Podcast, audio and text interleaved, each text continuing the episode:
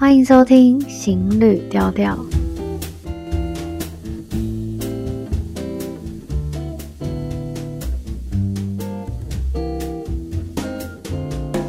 Hello，大家好，我是邵。大家最近过得还好吗？有没有觉得时间过得很快？已经来到了年尾了。我自己觉得这一年有一种既快又慢的感觉。有的时候慢是觉得。啊、好多事情好像都没有过去，但是快又觉得这一年发生了好多好多的事情，然后颠覆我们对于这个世界应该要怎么样运转的样子。然后我们好像一直在创造历史，就是所有不可能发生的事都发生了。那也可是这种状态也是让我们很值得去改变和反思的一年。所以欢迎大家打破所有惯例，去做一些很不一样的事情。那我们上一集呢，银秀和我们分享了孤军历史，还有华人村教育的现况。还没有听上一集 EP 二十的，可以先去听哦，听完再回来。好，听完了回来。这一集呢，我们将会更深入的分享关于泰北，聊孤军留下来生活之后的故事，还有聊他们怎么长期生根，陪着青年多元发展，让文化有机会扎根。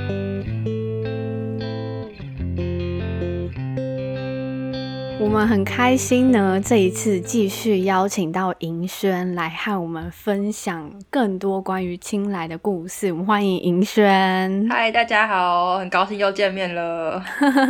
对，那上一次我们稍微稍微了解了你们团队还有青来这个地方。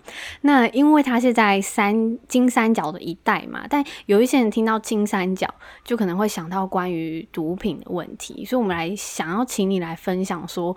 哎，就是这个地方怎么样会形成了毒品的这个问题？嗯，那其实大家对于金三角的认识是毒品，应该是因为马帮，就是那个一个非常有名的大毒枭嘛。大家可能就是看电影就哦，这个人就是可以跟就是国外的政府这样子对抗嘛。但其实呃，我们会说罂粟花它比较像是当地的一种原生的植物。罂粟花是一个很漂亮的作物。但就是被人家发现说它可以提炼成就是海洛因跟鸦片，才会被认为是一个不好的植物。但它其实本身是一个有药物功效的一种作物，那在当地也算是一个、等于算原生种这样子的一个作物在那边。嗯，那呃，其实当地就是被发现罂粟可以呃罂粟花可以提炼成毒品之后，就慢慢的形成了这样子的一个社群。然后当然后来就有了所谓马帮的出现嘛，他们就是一个当地很大的毒品势力。然后他们就是透过这个方法去跟各个国家去做周旋，等于其实有毒品就是有了另外一种权利。嗯、那他们也会有武器啊什么的。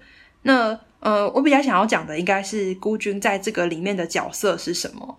对，我们上一集其实有讲到说，孤军最一开始真的是碧绿蓝绿的到了泰北这个地方。那他们除了自己的军人之外，嗯、还是有家眷、有小朋友、有老有小这样子的一路过来。那其实他们真的是要想办法去生存。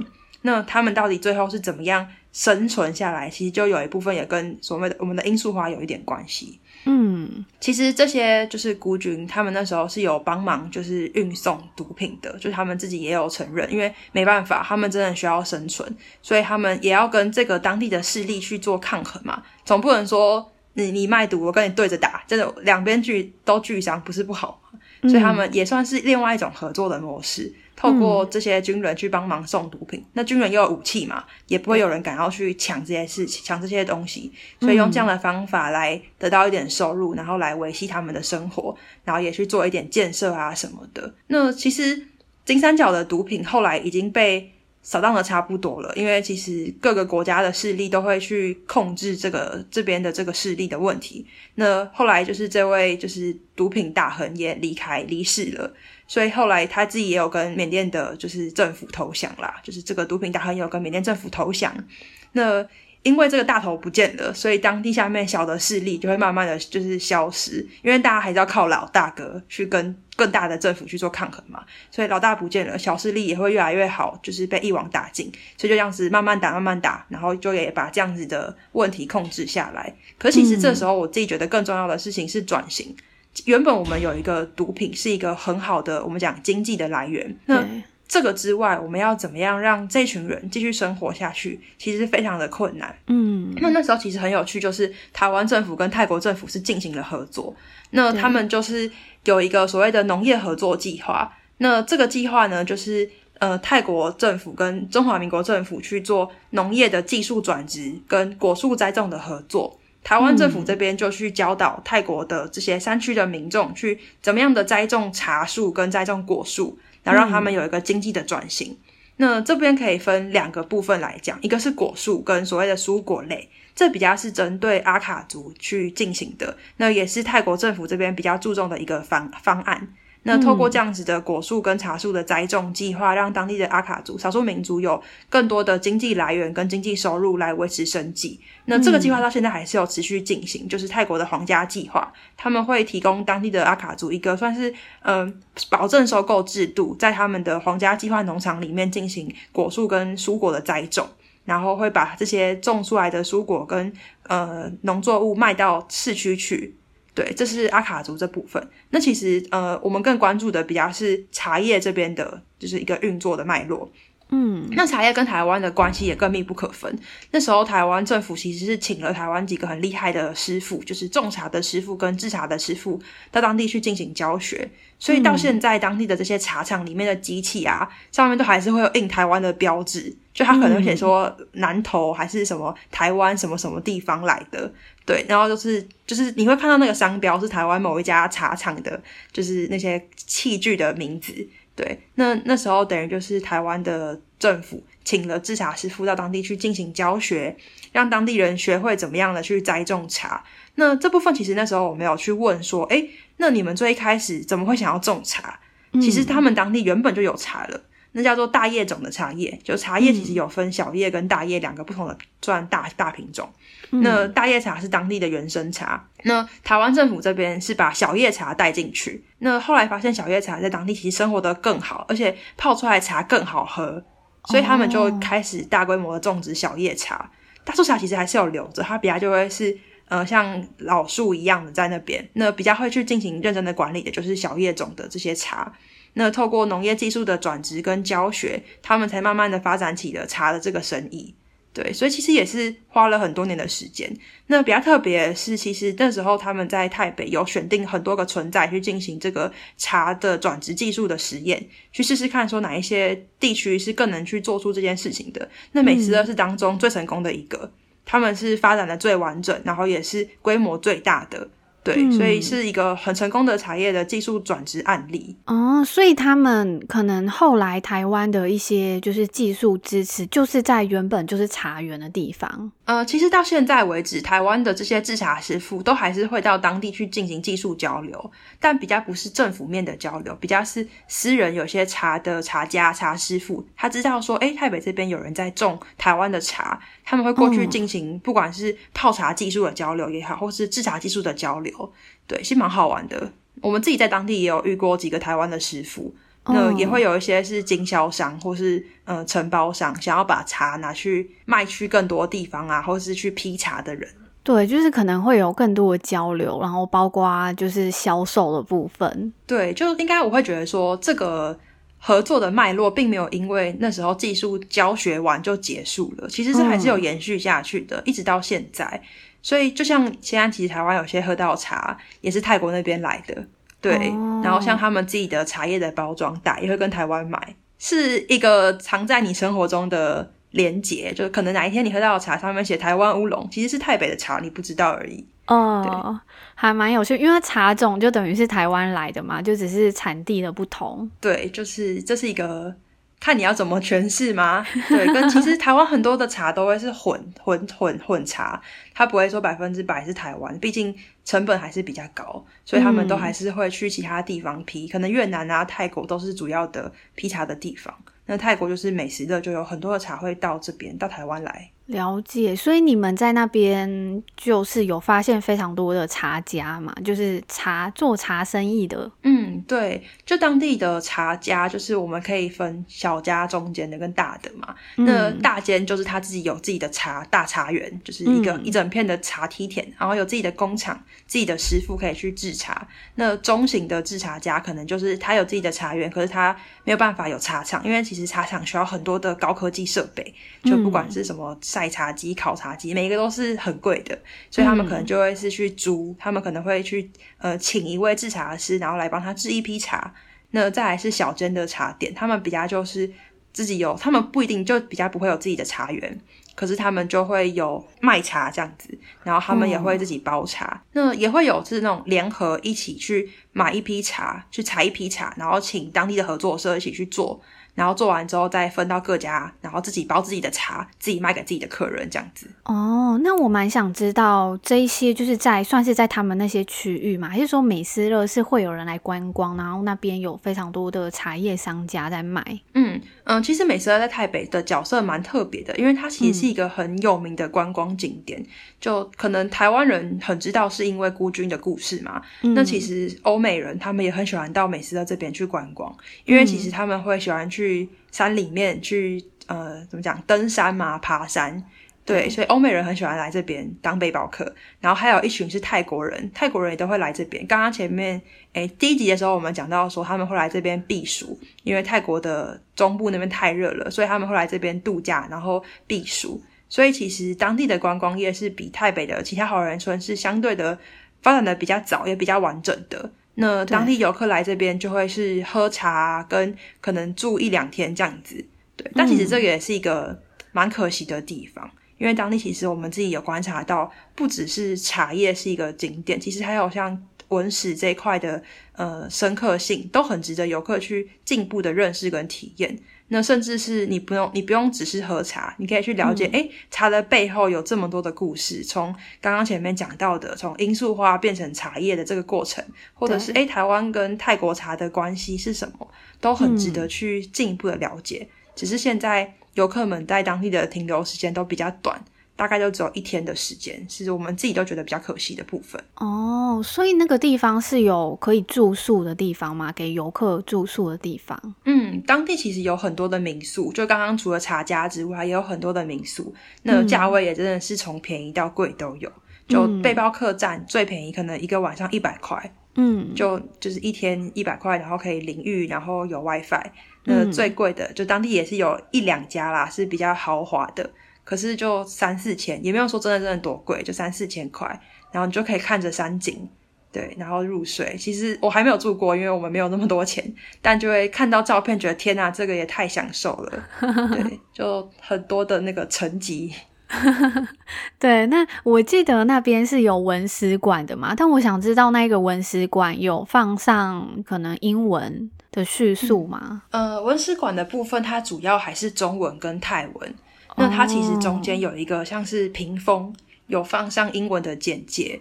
但我我们自己其实也很想要进一步去帮这个文史馆做资料的，怎么讲更新？因为其实他们当初在建造的时候，呃，也是十年多之前的事情了。嗯然后那时候其实他们很急着想要把这个馆盖起来，因为很想要让历史赶快的可以被更多人认识，所以忙苍苍忙之中总是会有错误。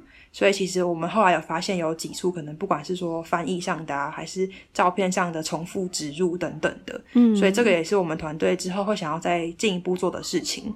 因为当地博物馆他们现在自己有在改造，就是忠烈祠纪念碑的这部分，那文史的部分团队就会想要在未来继续继续去进行。哦，我也蛮想了解说青莱它近年来有面临哪一些困境吗？那其实我自己会觉得。山区这边的困境会更严重，因为其实清莱的市区跟清迈市区的观光发展是越来越完整的，不管是说更多样性的观光体验行程啊，或是更刺激的观光体验行程，跟更完整的这些包套行程，嗯、都其实影响到了山区的生意。嗯好比说，当更多地方开始种茶，可是游客不知道当中的差异的时候，他就觉得说：“哎，那我不用跑到山上去，美食的为什么要上山？我为什么要多开一个小时的车？我在山下就可以看到茶了啊！”在这边就可以喝到茶了啊，那我为什么要上山？所以就会变成是清莱的山区的观光发展是停滞的。那除了刚刚讲到的市区的竞争之外，还有一个背后更大的问题是当地的人口的外移。就其实当地的小朋友他们在国高中的时候就会离开家乡到市区去工作，所以当地留下来的人就会变成是更小的小朋友跟呃老年人，就五十以五十岁以上的这些返乡的人，或者是对呃当初没有离开留下来做农业的这些人，所以就变成是。嗯技术上的传承是会有断层的。刚刚讲到的茶，嗯、其实它是一个很高技术的工作，是一个很需要被传承跟被教学的工作。那除了茶技术本身，也有像新形态的产品的发展，像现在网络科技的发达嘛，嗯、如果你想要做更好的网络行销啊、商品行销，都会需要更多年轻人的创意跟更多的方式进来。那如果当地少了青年这一大族群的话，其实。就真的就断掉了，不管是文化面的断裂，嗯、或者是产业面的断裂，都是很恐怖的。嗯、那这也让当地的观光发展有另外一大的缺憾。呃，我们团队也就一直在想说，我们要怎么样去面临这样子的社会困境？我们要怎么样让这个困境？不会继续的发生，或是让它可以有止血的一天。对，那我蛮想知道说，他们的采茶的方式是用手摘茶吗？还是说是用器具的？他们现在还是用手采茶。那当地的采茶的人比较是阿卡族的妇女，就是年纪比较大的妇女。嗯、那这些妇女就会，他们会有个采茶组。那如果有需要的话，就会请他们一起去采茶。那其实那时候我们有问过当地人说：“诶、你们怎么不用机器采？现在其实台湾的茶叶都是用机器在采比较多。”那他们会说，其实设备还是相对的负担太高了。就那台设备，其实对当地的部分茶家来说，他们是负担不起的，可能一台四五万块，他们会觉得其实是很辛苦的。就嗯、呃，那时候其实我们有问过当地的茶家，就是你会觉得说看起来很光鲜亮丽嘛？就你每天就坐在那边跟客人泡茶聊天，好像一天就过了，还赚到了钱。那其实没有那么简单，嗯、你后面的那些制茶的成本都是很重很重的。你今天要租你的师傅，嗯、你要租你的茶的制茶成本，你要有人力来包装，你要有人力来就是、嗯、呃制茶，它每一个都是一个钱。所以当地很多的茶家都是跟农业合作社去借钱。所以变成是他，呃，他今天借了一大笔钱，二十万好了。他做完这一批茶卖掉，刚好够他还他的二十万。他其实没有什么新的收入，所以他说，其实这不是一个我们表面上看起来这么光鲜亮丽的产业。所以当他当当我们觉得说，哎，你怎么不试着用机器采茶的时候，他会告诉你说，根本没有办法再负担这个另外的成本跟另外的设备费用。对啊，但我觉得这个有好有坏，因为现在有一些还蛮讲求什么手摘茶，对，手摘茶。哦，像是那个东方美人就要手摘茶，对，因为有一些还会特别提说哦，这个是手摘茶，因为可能手摘茶一定会比较完整，因为机器一定可能直接叶子切一半这样，嗯，就是那个茶枝的位置啊，然后材料的叶片的片数都会影响到茶的风味，对，所以这其实也是另外一个好啦，嗯，当地其实。茶叶部分有几家比较大的茶家是在发展有机茶跟所谓的清真认证，嗯、对，因为他们有些店就是我们讲比较大的，就前面两一两家店，他们想要打欧洲市场，所以他们就在进行说有机认证啊、哈拉认证啊，希望可以打进更多的市场。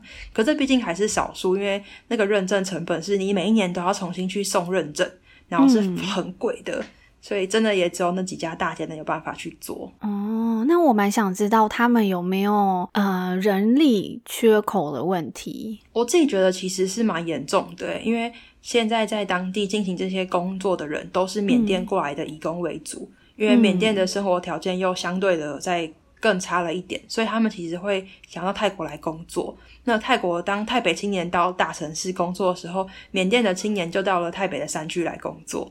就人人口的洞是被补起来的，没错。可是其实它里面还包含着更多深层的社会问题。了解。那我记得你们的团队在我们上一集有聊到，你们有做一些田野调查嘛？你可以来和我们分享更深入的，就是田野调查的一些故事。我这边来讲一下，就是在当地茶家的故事好了。好啊，我可以分享一个，就是朋友的故事。就那时候他们是，嗯、就是也是。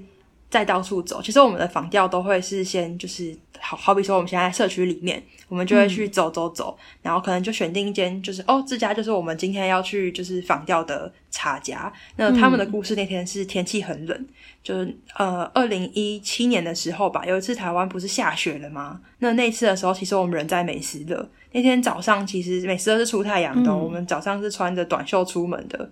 对，然后那天那个团队他们就也是就在社区里面去走走走去做访调，然后他们就遇到了一个阿伯，然后就请他们来就是喝茶，他就说哦好啊，来喝茶。那那时候其实已经到了下午了，所以已经很冷，已经开始整个起大雾了。那你要想他们是穿着短袖的一群人哦，嗯、然后起着大雾在美食的这个呃云雾缭绕的地方走着，然后当有一个阿伯对他们伸出援手说哎、欸、来烤火喝茶吧，那是一件多幸福的事情啊！所以他们就去了，也不管那个人是谁，然啊，就去吧，反正我在做田野，哎，不是这样子，对，所以他们就 去跟那个阿北喝茶聊天了，然后就跟我，他们后来就说，哎，那阿北那天跟他分享了很多他出国的故事，就说我去中东的时候怎样怎样怎样，我去呃呃欧洲的时候怎样怎样怎样，还有亚洲中国的时候怎样怎样，就讲好像说他去了好多好多的地方，然后有很多很多的经验，他们觉得哇，阿伯你也太厉害了吧，啊，你怎么会想要回来这边？他就说啊，年纪大啦，就回来看看啊。然后可以接家里的产业啊什么的，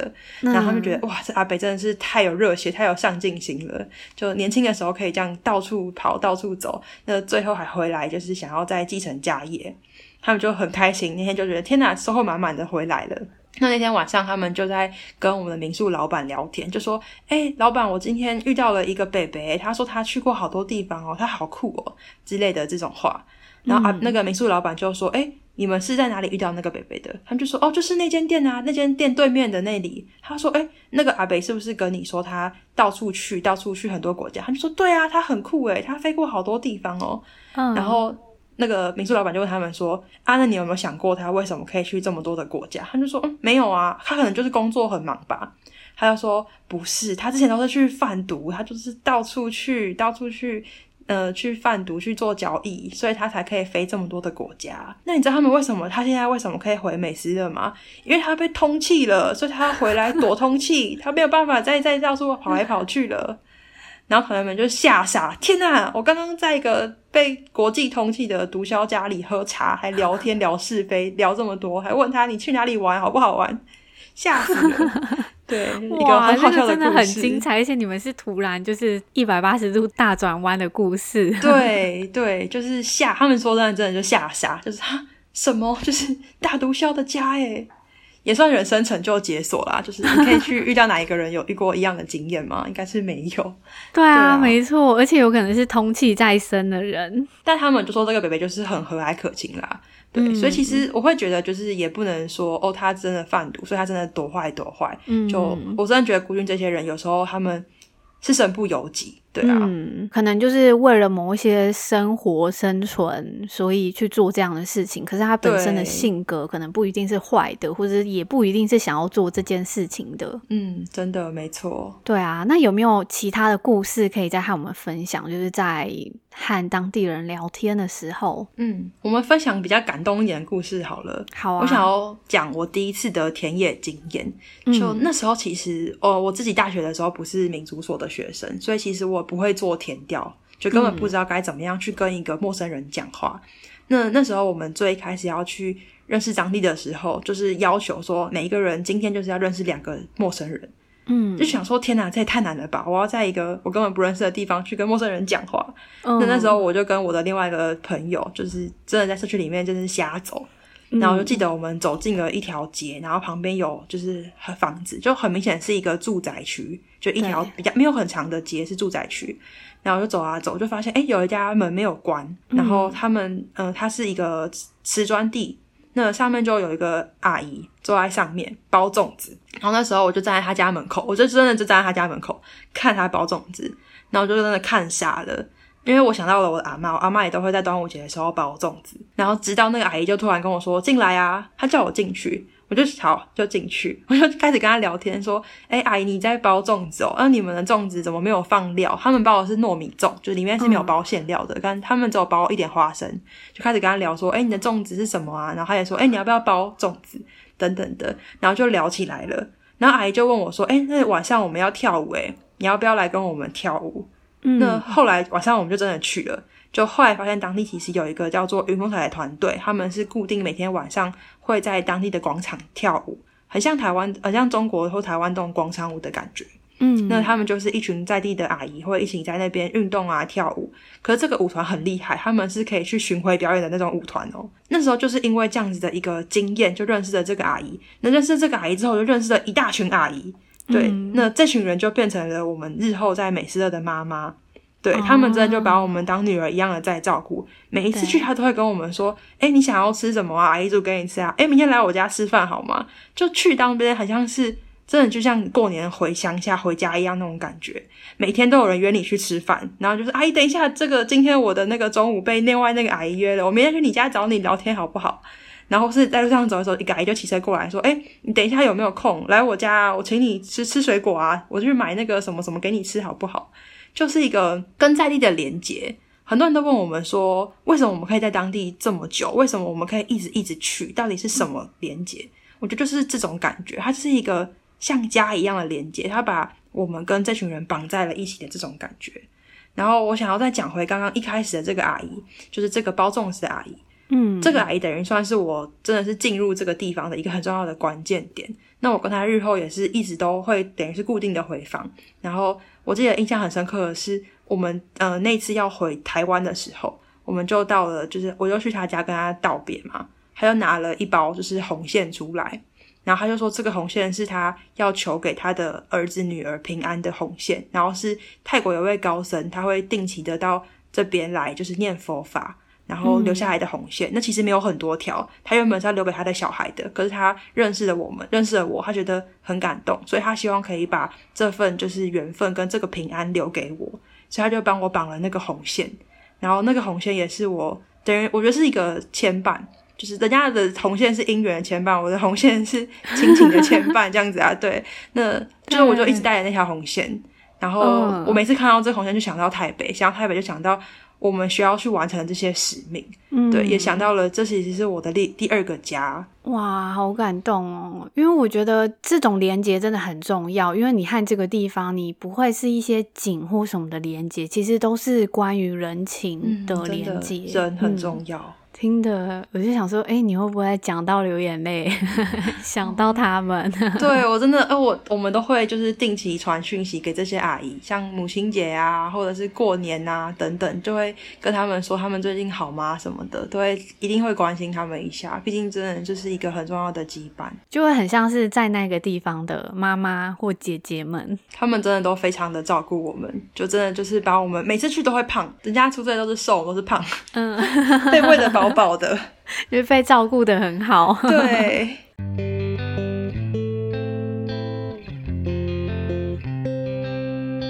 Hello，大家好，我们中间休息一下，休息一下，耳朵休息一下，有没有？装喝杯水，上个厕所。嗯、呃，我们后面呢、啊，因为银轩他在我们录音的时候的隔天吧，要去参加研讨会，所以他在啊、民宿里面，然后和我访谈。那这一段之后呢，因为可能有隔壁房的等等在洗澡，所以会有一点杂音，但我尽量有去掉了。但如果再去下去，女生的声音就会变得很尖尖刺刺的，不太舒服，所以那个洗澡的水声还是会听到一点点。那如果你很在意的人呢，可以放在蓝牙音响或者等等放出来听，因为如果用耳机一直听的话，如果你很在意音质的话，可能会比较不舒服一点点。但是如果你可以忍受的话，也就感谢你。好，那我们继续听下去。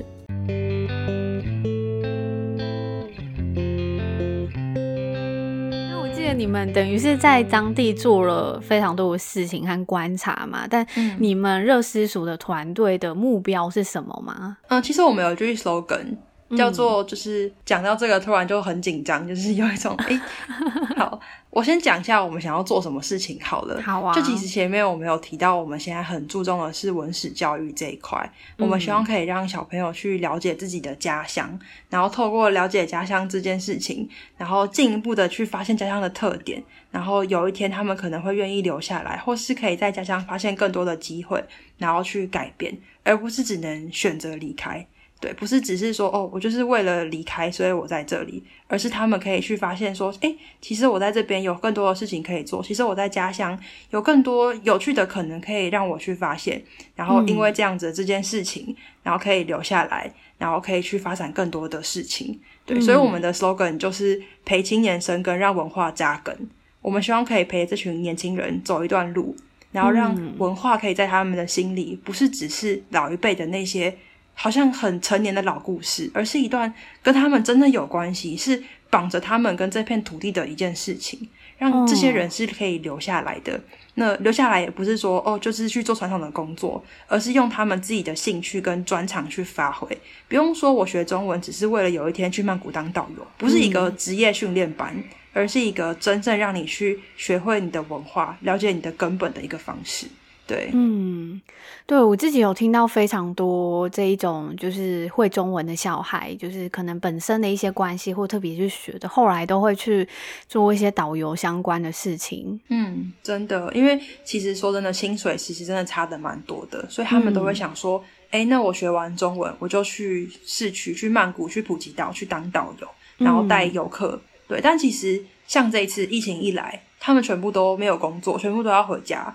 那就变成当地的一个很大的冲击。当当地的经济体这么大的比例是依靠在这些离乡离乡青年身上，我们遇到了一件事情，整个经济都瓦解了。那该怎么办？原本这些定期寄回来的钱都不见了，那家里的老家里的小要怎么继续生活下去？其实也是一个另外一种反思，不是说哦，因为当导游很赚钱，所以我就一直去当导游。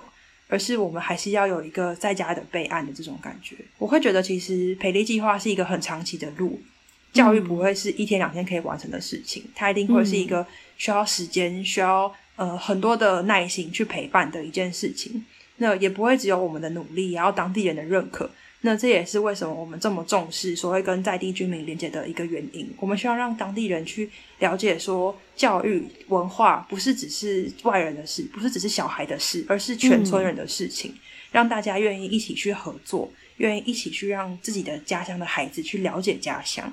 那在我们的课程里面，我们也不是只有历史文化这些课程，我们里面也包含了很多像是生涯规划、理财。等等的这些课程，让小朋友他不是只是一个训练，不是只是像上国音数一样，好像你就是把它背起来一样，而是我们希望让这些事情是跟他的生命有关系的，也让他们去思考我要怎么样的去规划我的人生，怎么样的去规划我的能力。对，这我觉得是每个人都需要去面对的人生课题吧。对他们来说，当他们在这个这么这么年轻的时候。面临到的是老师的巨变，每天都每一年都要换老师；面临到的是家人的离开，就是到大城市去工作嘛。每个人其实都是留守儿童的情况之下，要怎么样去面对他的人生选择？是跟前人一样吗？去当导游，还是他可以走出他自己的路？我觉得也是一个很重要的环节。我觉得这是一个非常长程的计划，然后是一种很开放性的，就是让他们有更多的路可以去走。而且我们也觉得我们的计划还有一个很重要的点是。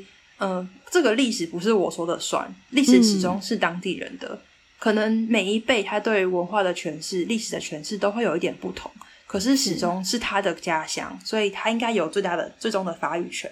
那我们只是给他一个机会去认识故事，给他一个机会去了解家乡。那之后的发展、之后的诠释是他的。也是他跟他的子孙要去负担跟去传承的。是，那我们想知道你们的团队后续的规划是什么吗？嗯，那其实团队现在最主要的着力点就是要把这个线上的课程开发完毕。呃，嗯、我们有规划九个主题课程。那会希望可以在今年十一月的时候开始，目前已经都把教案写完了啦，所以现在他们就是紧锣密鼓的要开始这些课程的录录制了。对，uh. 所以呃也在就是学生的这边也是有在已经在招生了，所以大概十一月的时候就会开始进行课程。那我们也会希望这个课程平台之后可以变成一个可能是 App 的方式，因为当地小朋友其实还是会有手机，嗯、那他们也都会有网络，其实网络的普及度已经非常高了，所以我们希望他们可以用这种手机的方法去观看影片，然后进一步的去在辅导时间去跟老师去询问啊，去解题等等的。那这是这个部分。那课程完成就是可以开发一个 App 或者是一个线上平台，嗯、让更多的学生可以去参与这个课程。那在这个之后呢，我们也会有一个导览导览员的计划，让真的对文史有兴趣跟对于这种事情有更多想法的学生可以进来这个呃计划里面。那我们就会给他们更多适合他们的资源，让他们可以有更多的发展的机会。那除了小朋友这一块，其实还有另外一块，我们想要做的是深度旅游。嗯、那原本是今年的计划啦。原本我们是今年三月的时候就要去做第一部分的，就是试行了。可是因为疫情的关系，所以真的只能延档。那还是会希望明年就可以去进行。那希望透过这个深度旅游的计划，可以让到美食乐的游客不会只是停留一天。这样子的话，他们也可以更深刻的去认识当地的文化跟产业的特殊性。而且这样子的计划的连接，也可以让我们前面讲到的这些学生有机会可以去我们讲实战吗？让他们可以真正的去说自己的故事，讲自己的文化，也让就是观光客跟当地的连接是更紧密的，让他们从小朋友的角度去了解他们的家乡，去了解当地的文化是什么。对，嗯，对，因为你刚刚有说你们的课程里面是会分九个部分嘛？对，对，那主要有哪些内容吗？呃，刚刚前面有提到的部分，我们最主要的课程会先从文史跟人文的这边去出发，那就是让小朋友先初步的了解自己的文化跟自己的家乡特色嘛。那再来其他的部分呢，我们也还会放入像是财务，那财务这边是因为我们会希望。参加计划的小朋友是可以有奖学金的。那奖学金你不就是把钱不会就是把钱花掉？你应该要有一个更好的管理方式。所以我们也会希望可以把这样子的东西带给小朋友，让他们去了解说我要怎么样更好的去规划我的钱。然后再来一部分就是生涯规划。前面有提到说，其实呃人文历史啊这些专业你得到了之后，你要怎么样去运用，跟你自己的人生要怎么样规划，也是一个课程。那其他部分也会有理解思考。呃，认识媒体这部分，让小朋友用更多的角度去思考，跟去了解新时代的科技，因为他们其实都会有手机。那当他们不会用这个，不会用手机的时候，会带来更多的问题。好比他们看到了不该去的网站，或是明明有这么好的媒介，嗯、但却没有学习的方式。那要怎么样去使用，都是我觉得很重要的部分。所以我们也会有认识媒体跟理解思考的课程。那同时也会有像设计啊、阅读科技的这些部分。让小朋友有更多的呃机会去了解到，诶，其实还有这么多的事情是你可以去尝试的。你的人生不会只有当导览员一个选项而已。对，这也是我们去规划这个课程一个很重要很重要的原因。哇，那我很想要了解设计这个部分，你们是怎么样去准备的吗？嗯，设计这个部分其实它比较像是让小朋友去了解家乡。其实我们想让他们去做一本很像家乡志嘛这种东西。让他们用自己的眼睛去发现，可能是他用他的手机去拍家里的照片，嗯、然后我们就教他们简单的排版啊，跟简单的一些技巧，然后他就可以去做出一本属于他自己的家乡的故事书。那这其实也是因为我们在当地有认识到一些小朋友，他是很喜欢拍照的。嗯、呃，当地有个小朋友，他自己就是因为喜欢摄影，就自学摄影，然后成立了一个自己的呃 Facebook 的粉丝专业，去更努力的去做摄影跟去接案哦。所以其实你会看到当地小朋友是很有能量的，他们需要真的就只是一个机会跟一个引导。那有没有可能透过不同的方法去让他们去认识家乡、认识自己？然后去开发出新的可能、嗯、哦，所以你们的课程可能就会有点像哈号那种嘛，就是啊、呃，拍出每一档课程，然后可能还会有一些些就是小作业可以让他们去实做。对，就是呃，刚刚的这个课程部分，我们的进行方式会是录一个三十分钟的影片，那小朋友就会用手机看影片，嗯、看完之后他就可以填就是问题表单，那老师就会在辅导的时间去进行解答。嗯但这个辅导时间也不会只是课程的解答，它也是小朋友的一个关系的了解，去了解说小朋友的生活状况怎么样啊，他目前有没有遇到什么样的问题，老师也可以帮他去做呃解答。那这部分我们团队也是有一位社工所的朋友在进行规划，等于是说我们的每一个这些课程都是有去找到适合的人，而不是说让任何人来做这件事情，是去找到真正有兴趣跟他真正有相关的专业的人来去做的。呃，除了这个课程之外，刚刚提到这些部分，有些是选修课，他们可以根据自己的喜好去做选择。嗯、好比他就是很喜欢读书，好了，或者是说他就是想要去学更好的摄影技巧，他也可以提出他的需求。那我们也会在我们的能力范围内去进行规划。呃，而且我们会希望这个课程变成平台之后，是可以让更多学生参与的。那就可以让不只是美食的，更多的华人村的小朋友是可以去传承文化跟历史的。嗯，这个很棒诶，因为我自己在就是骑机车走台北的时候，其实沿路看到非常多的华人村，然后有一些可能更小，然后都会发现他们都是会有一些就是台湾的组织去赞助啊，甚至还有盖湖的。对。而且，对、哦，这个也要讲到一个是，其实台湾有非常多的团队在台北做相关的计划。那大部分的计划都是跟华文教育比较相关的，都是进到学校里面去做教育，嗯、或是针对老师的培训。所以，我们也会希望我们这个主题性的课程可以被每个团队都去运用。当它变成一个平台之后，它就是一个素材。我们已经有一个很好的模组了，你就可以根据你的每个村、嗯、每个学校的特殊性、特殊性去进行部分的调整。它就可以被更多的学生使用，而且是真正的符合他们的被使用，所以我们不会觉得说，嗯、哦，这是我们的资产，这是只有我们可以用，我们不会这样觉得，我们反而觉得越多人用越好。这也是团队在下半年会想要去做的一个连接，我们想要串联更多的各个学校和台北的团队，或是相关的台湾的组织。嗯，呃，这也部分也是因为大部分的组织都还是偏重于国因素的辅导，比较少人会去针对所谓的文史教育去进行教学。毕竟，其实这当中光考证，真的就是一个很大的困难跟很大的挑战了。那既然我们都把这件事情做完了，大家就一起来用吧，就会有一个这样的想法。很棒诶。那我记得就是这一年的疫情关系嘛，除了你们没有办法到现场，可能去做深度旅行的的这个诗作，那还有没有其他的影响吗？呃，其实比较大的还是团队在经费面的影响啦。那这部分就不多说了，毕竟大家都很辛苦。呃，比较想要讲的，其实我每次都会觉得，其实我们要把这些危机都视为转机。嗯，如果没有这个机会，我们就不会先以线上培力课程为主轴，我们就会先去做我们原本的导览员的计划，就是实体的课程、实体的文史营队。可是因为疫情，我们就想说，哦，先来做线上的计划。那也是因为这个契机，我们才会去想到说，要让这件事情被更多人知道，要把这个平台推广给更多的学校跟更多的组织去运行。所以我反而会觉得，有时候这些疫情也是一个很好的，就是怎么讲转机吗？那也因为这个转机，团队在台湾也会有更多能量的累积，不管是组织内部的也好，或是外部连接也好，也都是一个很好的机会。呃，也是因为疫情哦，所以我们才会去做募资啦。所以如果不是因为疫情的话，我们也不会透过募资去连接到连接到更多的团体啊、跟个人等等的。所以我反而觉得有时候还是有很多的转机的。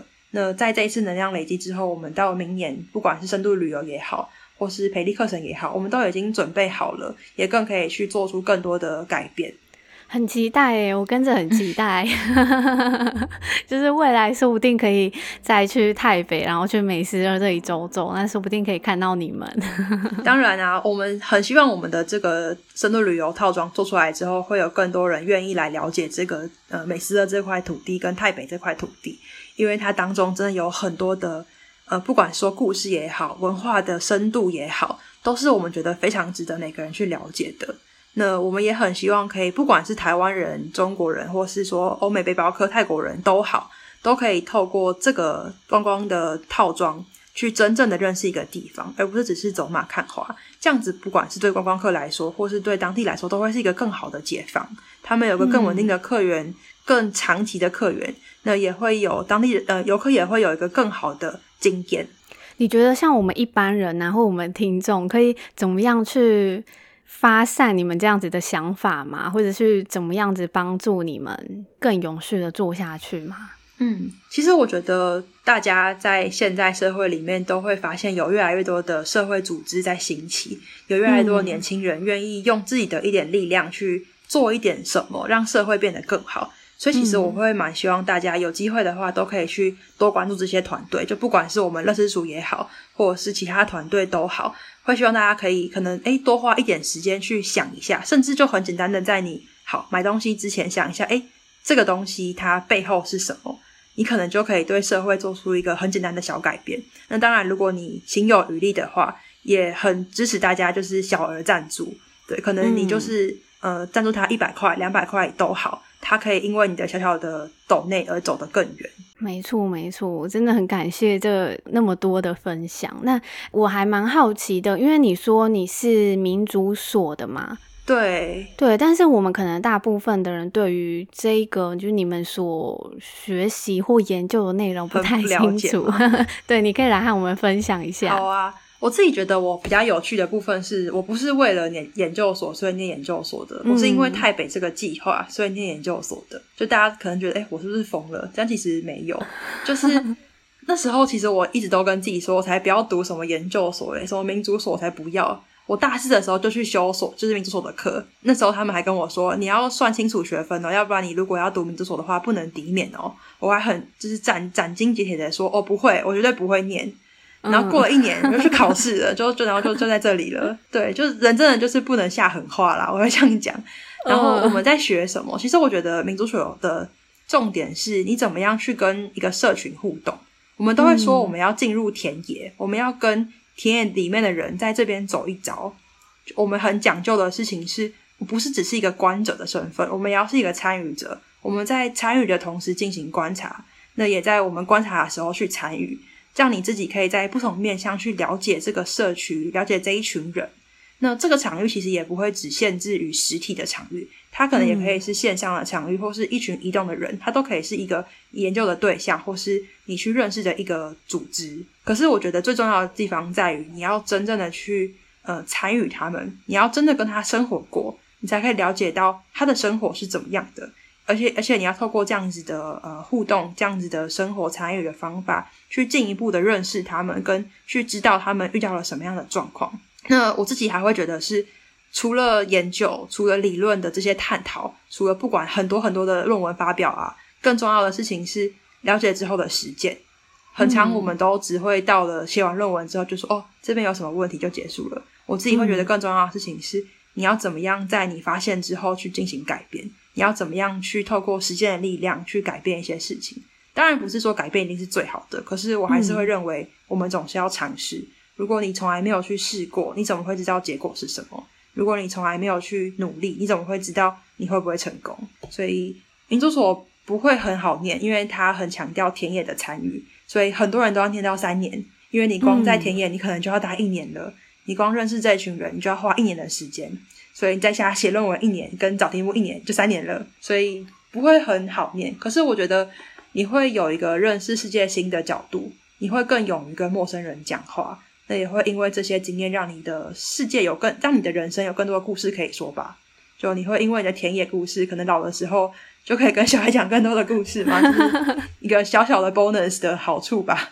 嗯，我觉得你这个真的是很实际的在做这件事情诶，而且你完全好像是和这一件事情结婚的感觉。我觉得真的就是必须说是缘分吧。对啊，我都会说上辈子搞不好我是台北人，要不然我怎么会这辈子跟他们的缘分这么的高高低？对啊，没错，因为你不只是你做这件事情，然后去做更多更多的事情，然后你甚至是你连读研究所都是因为这件事情。可是我自己还是会觉得说，台北不会是团队的终点，嗯，我们以后一定会进入更多的社区，用的这一套方法论，希望可以在更多的地方带来文化教育的改变。因为其实不是只有台北有这样子的问题，太多的偏乡跟偏远地区是需要人去投入去关心的。嗯、呃，很多人都问我们说：“诶，啊台湾嘞，你为什么要去台北做这件事情？那台湾怎么办？”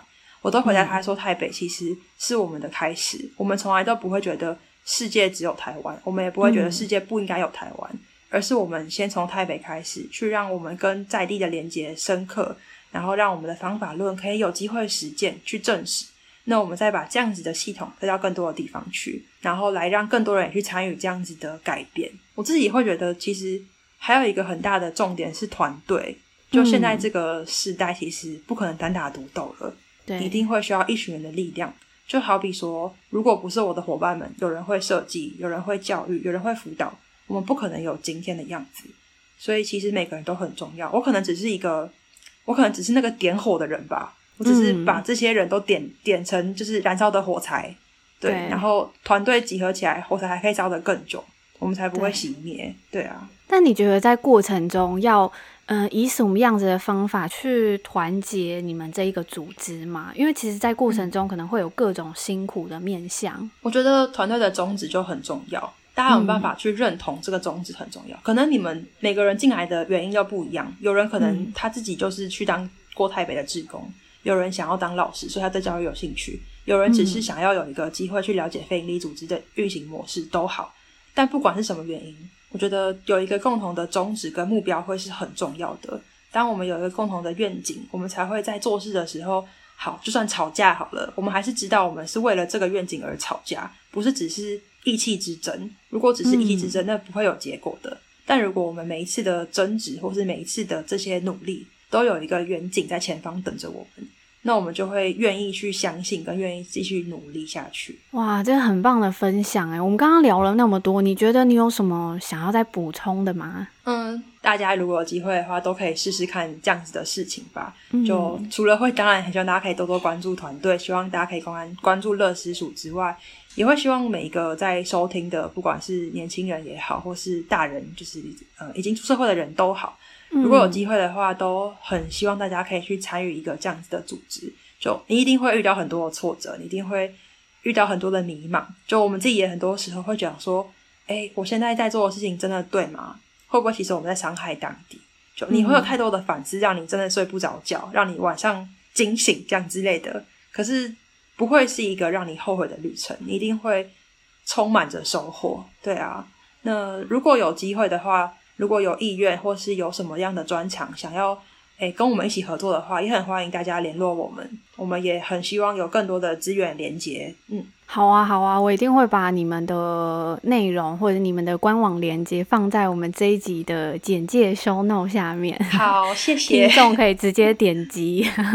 对，很欢迎有任何想法都告诉我们，我们也还是在努力的学习中啦。毕竟我们在这条路上还是有很多需要在成长的部分。嗯，真的非常感谢银轩的分享，因为其实我在想要认识各个国家的时候，其实我也在想说，其实有些地方我没有办法待的这么长时间没有办法这么深入的认识，然后就真的很需要你们这一种的组织或者这么认识这么深入的人来分享，多多分享。我也很开心有这样子的交流机会，因为也是这样子的交流，我们才会有更多反思的可能。可能会因为、嗯、呃这样子的一个呃 podcast 的经验，发现说，哎，其实还有一件事情是我们可以再去努力的，或是什么是我们其实可以想得更深刻的。所以，其实我觉得我们需要很珍惜每一次的建议跟每一次的机会。对，嗯，对，我们非常感谢今天银轩来和我们分享这么这么这么深的内容，我觉得超棒的。然后我也学到很多，谢谢，很谢谢需要给我们这个机会，也很谢谢大家愿意花时间听我们讲到现在。对，对，我们希望未来说不定一年两年之后，可以再邀请银轩回来聊聊。当然没问题。对，没错，因为说不定你们实际上，呃，在师做这个培训过程，或者在深度旅行方面，或者更多更多的专案，你可能都还会有更多的反思可以和我们分享。好啊，当然，很希望可以定期邀约我们回来。没错，没错。好，我们今天谢谢乐师署的银轩，谢谢，谢谢大家，拜拜。拜拜。希望大家喜欢今天的内容。如果有任何心得，欢迎留言让我知道。不管是 IG、FB、Apple Podcast，还有简介点开，其实有一个留言的连接哦，有个表单，不管你要留名字或不留名字给我都可以，就是欢迎留言给我。那我目前有收集了一些些，那收集更多之后呢，我也会好好的回复大家。那我们今天就聊到这里喽，真的欢迎你有任何心得留言给我，那我们下期见喽，拜拜。